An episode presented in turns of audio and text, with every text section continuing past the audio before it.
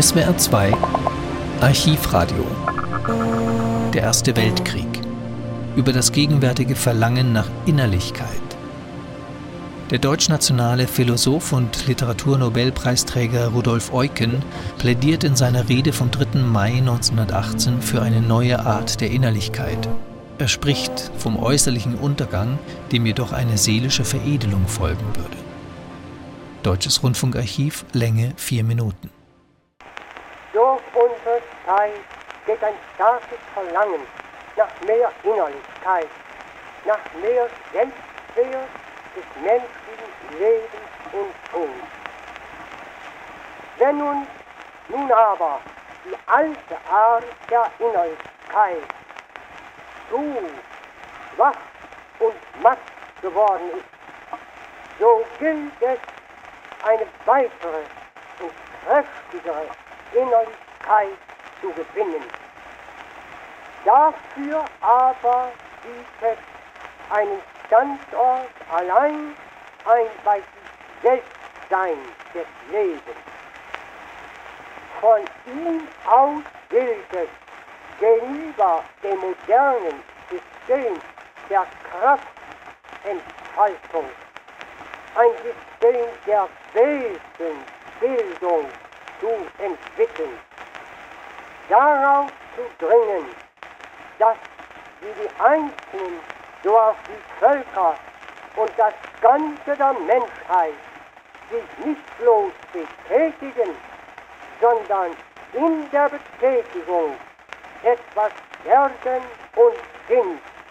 Ja, gegenüber dem Wirrensgetriebe des Alltags eine bei sich selbst befindliche Welt der Inhalte und Werte auferbauen. Die heutige Kultur erscheint uns oft als zu verwickelt und zu künstlich. Wir ersehnen dem gegenüber mehr Einfall und Ursprünglichkeit. Eine solche aber liegt nicht hinter uns, sondern vor uns. Nur der Aufstieg zu einer Welt selbstständiger Innerlichkeit kann sie uns bereiten.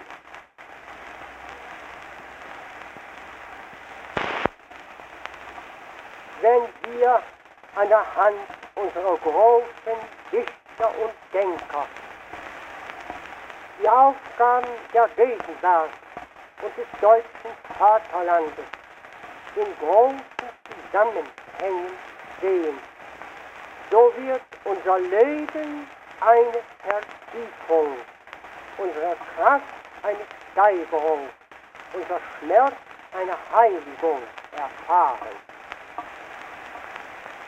Auch was äußerlich untergeht, kann dann für eine ewige Ordnung der Dinge nicht völlig verloren sein.